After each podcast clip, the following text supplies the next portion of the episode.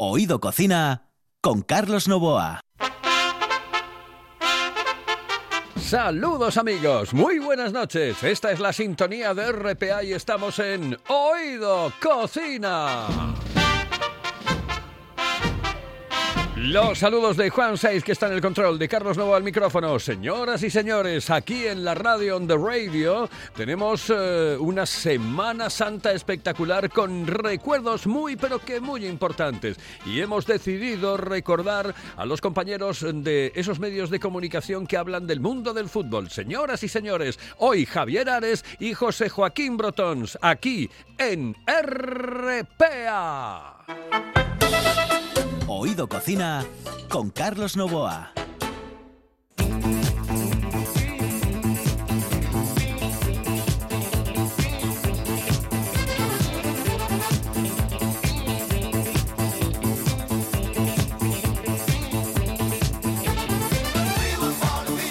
En la historia de la radio deportiva hay voces, muchas voces, pero hay una inconfundible.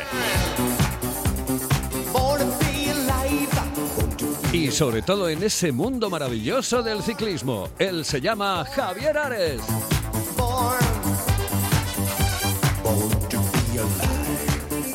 En la cadena Ser, en Antena 3, en Onda Cero, ahora en Eurosport.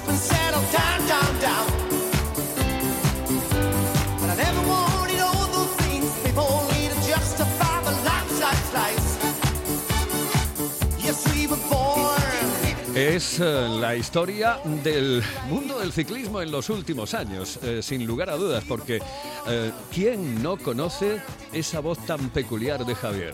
Javier, buenas noches, saludos cordiales.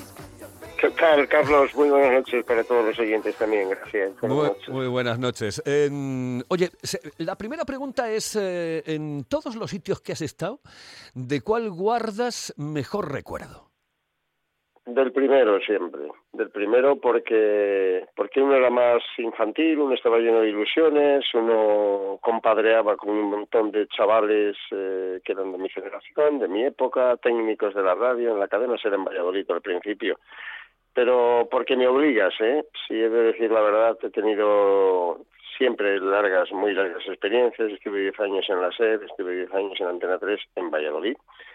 Eh, volví a SER ya Madrid, después de la etapa de Antena 3 allí como responsable de deportes, y estuve otros seis años magníficos también. Eh, y he estado 15 años en Onda Cero y ¿qué te voy a decir? Pues eh, es que es que he estado muy bien, por eso he estado tantos años, ¿no? En todos los sitios y si alguna vez me he tenido que marchar de alguno ha sido porque, bueno, porque había un proyecto de trabajo más bonito, más atractivo, porque a veces también se necesita cambiar en la vida, aunque cuanto más me costó fue la primera vez, desde luego. Pero sí, sí recuerdo los primeros años de Valladolid en la SER, era, insisto, porque eran mis primeros años, porque fue mi primera experiencia, yo tenía 18 años, acababa de empezar la carrera, empecé a trabajar en la radio, y en aquella radio, además de haber los maestros que había entonces en la radio, estamos hablando de los años 70, de principios de los 70, pues ten- tenía, tuve también la oportunidad de compartir con tres o cuatro chavales de mi edad que fuimos a más íntimos amigos que seguimos manteniendo una gran amistad. Por eso lo resalto. ¿eh? Sí, en cualquier caso hay una diferencia realmente abismal en eh, una emisora local y una emisora nacional. Una emisora que habla única y exclusivamente de lo que ocurre en, en ese lugar concreto, en este caso Valladolid, que aquella que hace referencia a toda España.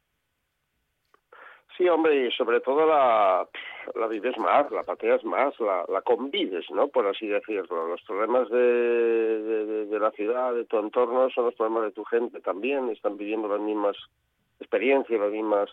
Cuando vienes a Madrid y estás en la capital, pues es otra cosa. Primero porque Madrid es mucho más desangelado y mucho más triste. No es que no reciba bien al forastero la capital, que, que sí que lo recibe y es verdad, no es solo un dicho, pero está más despersonalizada, la gente tiene mucho menos contacto. Normalmente no quiere decir que no tengas amigos, que tengo muy buenos amigos en la profesión, pero pero la gente sale del trabajo y sale escopetada, ¿no? Para casa, ¿no? Como es normal, y además a meterse en un atasco la mayoría de las veces. Mientras en provincias, pues era muy frecuente estar, estar, estar era estar permanentemente en la emisora o en el medio informativo donde estés trabajando y, seguir estando con ellos y salir y cenar y comer y, bueno, es normal la vivencia de, de una población más pequeña, de una capital de provincias, es infinitamente mayor que la que puedes tener en Madrid. Insisto, porque está muy despersonalizada la vida en Madrid. Has eh, narrado cientos y cientos y cientos de partidos eh, de fútbol.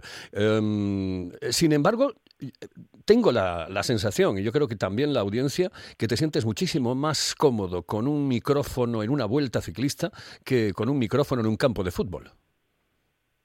Sí, no. Pues mira, hace hace un rato estaba charlando para Radio Marca y me preguntaban siempre lo mismo, me preguntan siempre lo mismo, ¿no? La voz del ciclismo, la voz del ciclismo. Bueno, vale, porque bueno, porque pillamos una época gloriosa del ciclismo, me gusta mucho el ciclismo, no voy a renegar, faltaría más. Y, y, tuvo mucha eco el ciclismo, ¿no? Y lo tiene, pero lo tuvo excepcionalmente en aquellos tiempos primigenios, ¿no? Los tiempos de Perico, los tiempos de Indurain, etcétera. Eh, yo sí me encuentro mejor con un micro. Yo, me siento periodista y fundamentalmente me siento hombre de radio. Y como tal he disfrutado haciendo de todo. Y, y, claro que no me gusta ni, ni me ha gustado nunca encasillarme en ningún terreno particular ni concreto, ni en el fútbol, ni en el ciclismo, ni en el baloncesto. Sobre todo he hecho radio. Y fundamentalmente he hecho programas de radio, ¿no? Después sí es verdad que he narrado infinidad de eventos, miles de partidos de fútbol, centenares de carreras ciclistas, baloncesto, lo que quieras. Si me he encontrado mejor en el ciclismo, que es verdad, por otra parte puedo decir sí, me encuentro mejor en el ciclismo, pero no es profesionalmente solo. Eh, profesionalmente me he encontrado bien en muchos ambientes. Eh, es porque es un mundo especial, es un mundo que te permite vivir, viajar. La gente del ciclismo es muy cercana, es muy noble. Eh, eres parte de una familia que convive en las grandes vueltas. Yo he hecho, qué sé yo, la cantidad de vueltas que he podido hacer, ¿no? durante 30, 40 años prácticamente. Cada estás un mes fuera de casa. Y había temporadas, la época aquella de Antena 3, la época de los 80, de los 90, de los en, los que yo empalmaba la vuelta, el giro, el tour, los Juegos Olímpicos, los campeonatos mundiales de fútbol. Es decir, me pasaba 100 días fuera de casa. Y mientras el fútbol, pongamos por caso, era y es pues algo que, salvo en unos mundiales, mmm, transmites y trabajas un día, un día, un día y ida y vuelta en el día, ahora, ¿no? Como antaño que viajábamos la víspera. Pues seguimos estos 30 días con una familia de gente a tu alrededor, ¿no? Que entonces son equipos muy numerosos, aunque sean más reducidos y vayas con tres o cuatro personas, pero eh, son parte de tu familia y de tu vida. Y al estar, digamos, en un destacamento, al estar eh, desplazado y enviado especial, como se dice, ¿no? a una prueba, pues estás 30 días en Francia, estás 30 días en Italia, estás en la Vuelta a España, y claro, pues esa familia, esa, ese, ese entorno que te rodea y que te hace la vida mucho más agradable, más entretenida, pues te llena mucho más. Por eso a mí me gusta mucho más hacer ciclismo, pero dejando al margen el micrófono. El micrófono disfruto igual con el ciclismo y con el fútbol que con cualquier otro deporte. Y dicho eso, el ciclismo me gusta mucho, pero me gusta mucho porque me parece un acontecimiento muy superior al resto de los acontecimientos deportivos, que son como más cómodos, como más cerrados, como más favorables para el deportista. A mí el ciclismo me sigue pareciendo una épica diaria y permanente. Oye, ¿y por qué, eh, por qué momento pasa el periodismo deportivo en este momento, en este instante? Es decir, eh, tú llevas muchos años en el mundo eh, del deporte, en el periodismo deportivo, llevas muchos años en el deporte como para saber exactamente qué diferencias pueden existir entre aquel mm, periodismo deportivo de los años 80, cuando comenzabas tú en la cadena SER, y este periodismo deportivo de ahora cuando yo empecé fue en los 70 y era un periodismo muy sencillo, bastante saludable, bastante sano, eh, a lo mejor todavía sin crecer lo suficiente. Digamos que el periodismo de los años 80 es el que supone, sobre todo el periodismo nuestro, ¿no? el periodismo radiofónico, porque a lo mejor hablamos de otros periodismos y han variado nada mínimamente, ¿no? Cuando hablas de la radio o hablas de la televisión, no digamos ya de la prensa, bueno, si acaso ahora la urgencia, la rapidez y la falta de formalidad a través de tantas redes sociales y demás, ¿no? Pero en los años 80 cambia porque la radio, por ejemplo, se convierte en el espectáculo que nunca había sido. Eh, los de mi generación eh, te contaban el, gol de Zarra la pérfida Albión como un evento, un hecho, una situación aislada. Sin embargo, en los años 80 podías hablar de la de la cobertura de las vueltas ciclistas. Era un espectáculo técnico y radiofónico sin igual, imponente. En los años 80, y siempre un poco bajo la referencia del paraguas de García, cuando llega Antena 3, etcétera, empiezan también las grandes retransmisiones, los grandes carruseles, ¿no? por así decirlo, de la radio, con el baloncesto en vivo y en directo, con un frenesí trepidante, con un caudal informativo descomunal a lo largo de dos o tres horas, muy, muy comprimido además todo ello. Y, ese es el momento de auge, digamos, de la exteriorización del periodismo deportivo. El periodismo deportivo por dentro, ¿en qué ha cambiado? Pues lo mismo que en la sociedad.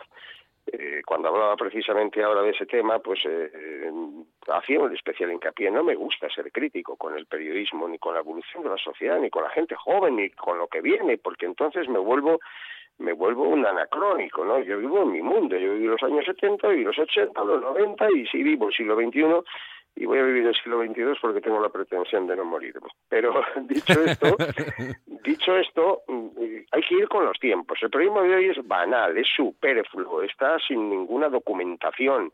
Eh, las fake news, las famosas, en las redes sociales han estado antes en los medios. El, periodismo, en general, me atrevería a decir, vive de rodillas ante el poder, que es el que lo mantiene. O sea, esto no es un problema del periodista, es un problema del periodismo o es un problema de la sociedad y de los tiempos que corren. Es decir, antes un medio informativo tenía un poder omnímodo, pero fundamentalmente porque era un medio independiente y libre, que si acaso eso ha existido siempre, podía tener una determinada ideología podía tener el periodista a título individual sus pequeñas filias o fobias. Esto es inevitable. Pero el periodismo entendido en sí, en su conjunto, era trasladarle la noticia, la opinión y la información al ciudadano desde la más absoluta independencia. Si uno no era independiente, era uno a título particular porque eras enemigo de un, pongamos en el deporte, de un club de fútbol, o excesivamente amigo de un club de fútbol. Pero el periodismo en general no vivía de rodillas. Y, los políticos, y en este caso los deportistas, le tenían no solo respeto, sino incluso un punto de miedo al periodista porque ejercía con libertad su crítica. Generalizo, ¿eh? Habría gente muy, muy petarda y habría gente muy vendida y habría de todo, pero hablo en, general del periodismo. Y hoy, con la sociedad ha ido cambiando, es decir, el periodismo está en manos del poder. Y tú ves cómo hoy el periodismo está en manos en el fútbol de un club como Real Madrid o de un personaje como, como Florentino Pérez, o en el Barcelona a lo mejor, aunque allí me parece que hay bastante más independencia y bastante más guerra. Eh, y el periodismo político igual, es, es, que viven pendientes de poner a los suyos, de poner en el gobierno a los que son afines a la ideología o a mi consejo de administración, si es que tiene ideología política el consejo de administración, que generalmente lo que tienen es eh, afán de riqueza, ¿no? Y punto, como negocio ven el periodismo. Antaño el periodismo no solo era un negocio. Uno tenía una marca, una cadena de emisoras, o una emisora individual, o un periódico, tal, y era propietario de esa fabulosa palabra que es libertad, y si me apuras de una más perniciosa que es poder. Hoy no tiene poder el periodismo. Hoy el periodismo está de rodillas, postrado, esperando que le caigan las migajas del rico opulento en el fútbol, en el arte, en la cultura, en el deporte y en, y, en la política, fundamentalmente en la política. Bueno, pues pero los tiempos son así. Al final decíamos aquello de qué políticos tenemos. Bueno, tenemos los políticos que nos merecemos. ¿Qué periodismo tenemos? Tenemos el periodismo que merecemos, porque si lo que queremos es que nos hablen y nos, y alaben a, los nuestros y a lo nuestro y no aceptamos la crítica, pues entonces tendremos eh, tendremos a gente comiendo del pesebre del poder, ¿no? Para que no se enfade la gente. Si tú defiendes a ese periodista que es libre, independiente y que dice la verdad con su opinión, que esa es otra historia, pero que cuenta la verdad de los hechos constatados y no lo defiendes, pues está en absoluta indefensión ante cualquier otro periodista que es servil, parafrenero eh, y, y que come en el, en el pesebre del, del, poder establecido, de los poderes fácticos. Entonces el periodismo se anula por completo, por completo, y ese es el momento en el que estamos viviendo. Periodismo de camiseta. Sí, en el caso del deporte sí, periodismo de camiseta y de temor, y de temor, porque te echan de tu medio, porque el periodismo de camiseta no es el del periodista, el del periodista ya sabe qué papel juega. Yo con esto tampoco voy a salvar la cara por los periodistas, pero no voy a ser látigo acusador, faltaría más. ¿eh? Yo lo que sí veo es que el periodismo hoy mendiga el trabajo y que para comer tienes que ir a, a, la píldora a la gente y hablar bien y entonces ya te dejan colaborar en un periódico, en otro. Si eres mínimamente crítico te van a estar poniendo palos en, en las ruedas y zancadillas, no te van a dejar hablar. Entonces, claro, lo del periodismo el periodismo de camiseta en el fondo es un modo vivendi, es una manera de, ah, yo aquí monto el pollo, yo me pongo mi camiseta de Real y como después, por eso digo, tenemos el periodismo que tenemos, resulta que una parte importante del aficionado, que no todos lo que quieren es que les que, que, hablen muy bien de tu equipo y que hablen muy mal del equipo rival, pues tenemos el periodismo que nos merecemos. Pero insisto, no es el del periodista, es el del es el del medio. El medio es el que no permite que los periodistas tengan esa libertad eh, fabulosa para ejercer el poder, formidable poder de la comunicación. Pero es que mm, realmente estás describiendo también el periodismo político, porque hay periodismo de camiseta también en el mundo político. Pues claro que lo estoy, por eso te estoy diciendo que es extensible, ¿no? Eh, claro que te, es que no ves a lo que estamos asistiendo ahora.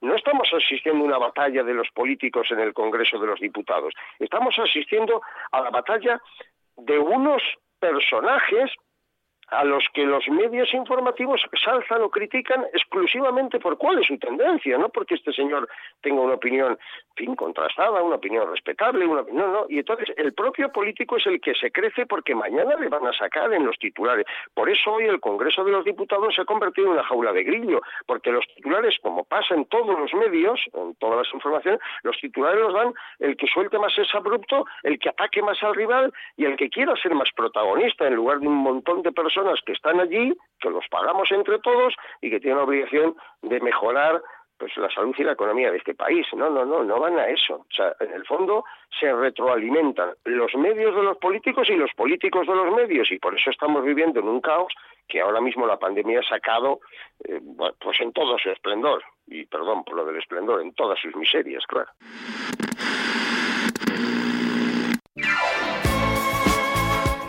Estaba Javier Ares. Y ahora nos vamos con José Joaquín Brotons. Estuvo en nuestro programa y le preguntábamos dónde se había sentido más feliz. Para mí, ya sabes que yo estoy enamorado de Asturias, yo estoy enamorado de Gijón. Sí, pero tú estás enamorado de Gijón porque tú tuviste que venirte aquí eh, a, hacer, hacer prácticamente un casting de periodistas eh, para que estuviesen al frente de la TPA. Y cuidado, tú venías tanto a, Gijón que dijiste, joder, yo añoro Gijón, quiero Gijón, necesito la playa y necesito un sitio como este. Mira, yo, te lo voy a decir, Carlos, porque creo que hay que pero eh, no, no, no, no, no va nada contra ti, al revés, eh, es, un pensamiento mío, ¿no? Es un pensamiento que, que tiene una reflexión muy sencilla. Yo ya no necesito trepar, yo, yo ya no necesito escalar, yo, yo, tengo 66 años, yo ya he disfrutado de, lo que es el jefe, eh, tengo la suerte de haber sido jefe de deportes de la cadena SER, de la cadena COPE, de Onda Cero, de Radio Nacional de España. Tengo la suerte de ser el único presentador vivo que ha hecho todos los carruseles de este país en todas las emisoras. O sea, yo ya no necesito eso. Yo lo que necesito es vivir. Yo necesito vivir, necesito disfrutar de mi vida. Eso no quiere decir jubilarte, porque no estoy jubilado. Pero sí necesito disfrutar de mi vida, que mi tiempo sea mi tiempo. Y esto lo he conseguido en Gijón. En el año y medio que llevo viviendo en Gijón, estoy encantado, enamorado. Eh, la gente me parece espectacular eh, hoy he estado en el corte inglés haciendo unas compras que tenía que hacer y se ha acercado un dependiente y me dice, ¿es usted Brotons, el de la tele? Digo, no, no, soy Brotons, el de Gijón. claro, al final, eh, yo, ¿de qué estoy satisfecho? siempre de lo último, ¿no? Para mí el programa que estoy haciendo en Radio Marca es una diversión absoluta. Yo hago una hora semanal eh, y, me permiten además en la dirección de Radio Marca, decir, yo elijo los personajes, yo hago las entrevistas eh, y tengo la ayuda de David Tajeval, que es un buen compañero, pero al final es un programa de autor. Y yo, de eso, y mira que he hecho cosas muy importantes, ¿eh? porque dirigir un campeonato del mundo de fútbol eh, para una cadena como la Sexta no es algo sencillo, ¿eh? estás trabajando con casi 300 personas y tienes a tu cargo 300 personas. Pero he dirigido Gol Televisión que la sacamos en dos meses y medio. Eh, no, me da igual, eso ya ha pasado. Ahora, ahora me divierto haciendo eso, me divierto haciendo lo que hago, ya está. Eh, acaban de poner en, eh, bueno, hace unos instantes en televisión los emparejamientos de la Champions y al Madrid le tocó el Liverpool y yo tengo que preguntarte, em, ¿qué opinas de, de ese emparejamiento? ¿Le va bien al Madrid? ¿Le va mal al Madrid? Yo creo que al Madrid le va bien cualquier empaseamiento, y te lo digo de corazón. Yo creo que el Madrid tiene unos jugadores de un nivel increíble. Y todos esos jugadores lo que necesitan es motivación, ¿no? Ellos, jugar contra el Elche, jugar contra el Betis, jugar contra el Eibar, no les motiva demasiado, ¿no? ellos eh, realmente lo que les motiva es la Copa de Europa. La prueba es que ellos se transforman. Yo creo que eh, sufren una mutación, ¿no? Y, cuando llega la Copa Europa se convierten en un equipo distinto, ¿no? Eh, fíjate, el otro día frente a Atalanta jugaron el mejor partido que han jugado a lo de todo el año. Es que no ha habido, bueno, perdón, este y el del Barcelona, y el que ganaron en Barcelona en la primera vuelta, ¿no? Eh, ellos necesitan esa motivación, y cuando la tienen, pues son capaces de dar sus mejores prestaciones. Por tanto, yo creo que al Madrid, el único equipo que le venía mal en este sorteo, desde mi punto de vista, era el Bayern de Múnich. Era el único equipo que le venía mal por las condiciones de juego del Bayern de Múnich, ¿no? Pero el resto, cualquiera de ellos podía ser. Y yo creo que Liverpool, que no está bien este año, que no está bien este año, como tú sabes, está luchando por conseguir clasificarse para la Champions, porque no está entre los cuatro primeros de Inglaterra, de la Premier, bueno, pues le va a venir bien, le va a venir bien.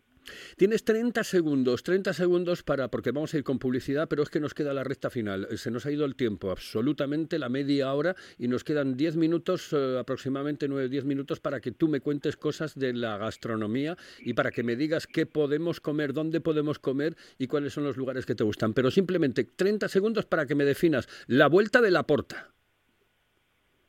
Una equivocación. No necesito decirte más. Una equivocación. Aparte que la porta eh, no es el presidente del club. El presidente del club son los tres avalistas que han pagado los millones, entre ellos Jaume Robles, 30 millones, eh, para completar los 126. O sea, un error grave para el Barcelona. Dicho esto, señoras y señores, nos vamos con publicidad. Volvemos enseguida porque estamos con José Joaquín Brotons. Si piensas en chocolate, piensa en Argüelles. El chocolate nuestra pasión nuestro secreto, la selección de los mejores cacaos del mundo. Descubre todas nuestras variedades y sumérgete con cada bocado en un mundo de sabores, de recuerdos, de sueños. Desde 1912, el chocolate artesano está en Gijón. Piensa en chocolate. Piensa en Argüelles. Estás escuchando, escuchando RPA, RPA, la radio autonómica de Asturias. La nuestra. Oído Cocina. Con Carlos Novoa.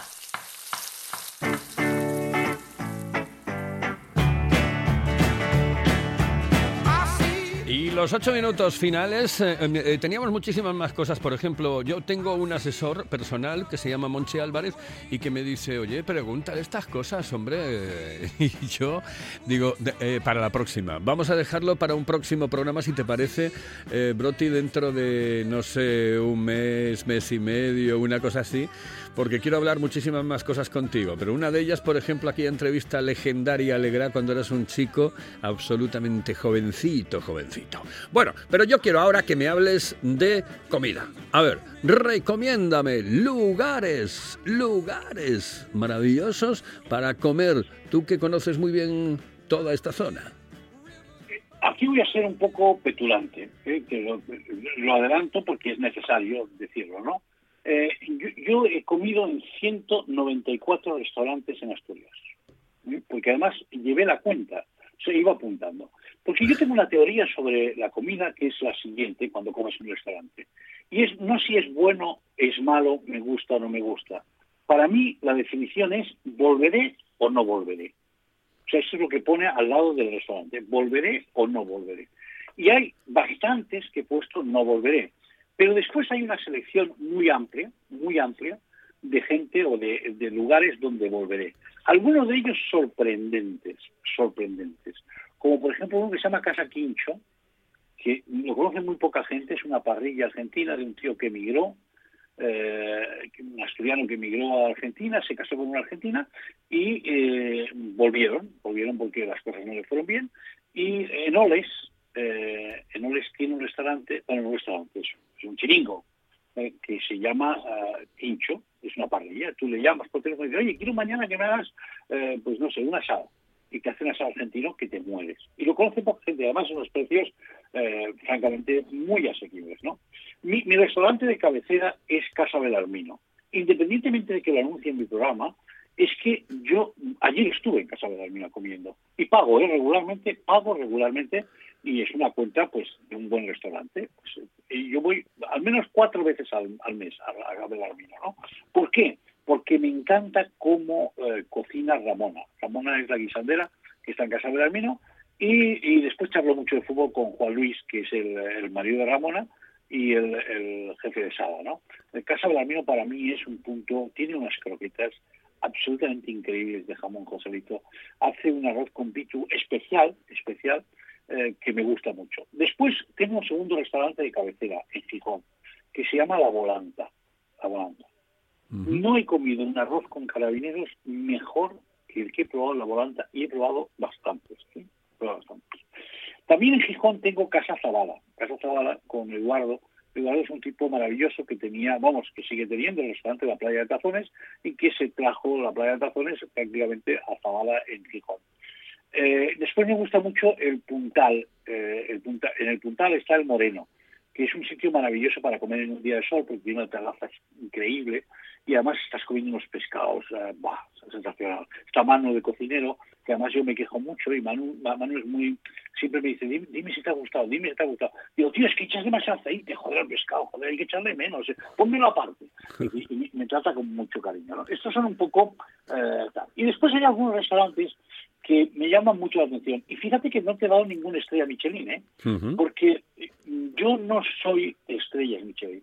Ya tuve una experiencia gastronómica cuando fui director de, de Gol Televisión, y ya sabes que en Barcelona o en Cataluña están eh, los mejores restaurantes. Bueno, pues yo he tenido la suerte de, de ir al Bulli, yo he tenido la suerte de ir a Can Roca, yo he tenido la suerte de ir con Santi Santa María, a Can Faves, eh, he tenido la suerte de comer, para mí, en el mejor tres estrellas que yo conozco. ¿eh? Porque lo, lo, lo, del Bulli era otra cosa, ¿no? Ya lo cerraron en, eh, mucho más, eh, lo cerraron hace ya algunos años, pero yo, para mí, Carmen Ruscadella, que también lo ha cerrado el restaurante en el 2018, pues yo, en Carmen Ruscadella, el tres estrellas Michelin, donde mejor he comido, ¿vale? estaba naturalmente en Alzac, estaba en Pedro Subijana, estaba en todos esos... ¿Por qué? Porque tenía un amigo que era un gourmet y siempre me decía, oye, reserva un dinerito. Bueno, un dinerito era bastante dinerito, porque ya sabes que comer en un tres estrellas eh, no baja de 300 euros, ¿no? Pero bueno, era, es una experiencia, es una experiencia religiosa, ¿no? Y después tengo algunos restaurantes que me sorprenden. Por ejemplo, la, la ensaladilla rusa de eh, las tres conchas en Salinas, joder, me parece una ensaladilla rusa insuperable. ¿no? Mm. Después, el arroz con pitu que hacen en, en el Molín de Mingo, eh, que es ese restaurante donde te metes en un camino rural y, y, andas cinco kilómetros con el coche y dices, pero ¿yo dónde voy? ¿Yo dónde voy? Y apareces de pronto ahí en el Molín de Mingo, me parece increíble. ¿no? Mm. Es decir, bueno, te, te, hablaría de muchos restaurantes, ¿no? Muchos, y sin embargo a mí hay otros que no los voy a nombrar por no, por no ser grosero, que me han defraudado absolutamente. ¿no? Pero repito, Casa Belarmino para mí es mi punto de referencia. O sea, es casi, es casi vocacional, ¿no? También es bien cierto que yo creo que en un restaurante no solo es lo importante la comida, que ahí lo es, porque el producto, el producto lo tratan lo tratan con una delicadeza, no lo estropean. Eh, o sea, por ejemplo, la lubina, o sea, tomar lubina ahí en Casa Belarmino es, es, es increíble. Y el otro día estuve comiendo por primera vez en la Nueva Zamorana en la Nueva Zamorana. Y me gustó, me gustó cómo trataban también el producto. Lo, que pasa es que quizá, eh, al ser un hombre, eh, un hombre que, que, mayor, eh, ya no puedo no puedo estar todo el día comiendo en la calle, tengo que comer en casa por salud, ¿sabes? Oye, la próxima vez, un hombre mayor, joder, es que, a ver, me cago en 10, que yo dentro de nada ya estoy, yo tengo ahora 62, y si estoy, estamos igual, o sea, igual, que no somos, somos menos jóvenes y punto pelota, José Joaquín. Oye, que se nos ha ido el tiempo. Nos queda ya pues nada, muy encantado, poquito. Encantado, Carlos. Ha sido un placer tenerte al micrófono y espero dentro de un par de meses que me sigas recomendando cosas, seguir charlando un poco de comida, de gastronomía y de buen periodismo deportivo. Un abrazote y muy fuerte. receta te daré, alguna receta. Ay, mira, eso sí, eso sí lo quiero, eso sí lo quiero. Un abrazo muy fuerte, José. Hasta luego, Broti, hasta abrazo, luego. Carlos. Hasta luego. Señoras y señores, esto ha sido Oído Cocina el día de hoy con eh, José Joaquín Brotons. En el control estuvo Juan Saiz, aquí al micrófono Carlos Novoa. Volvemos en la radio, aquí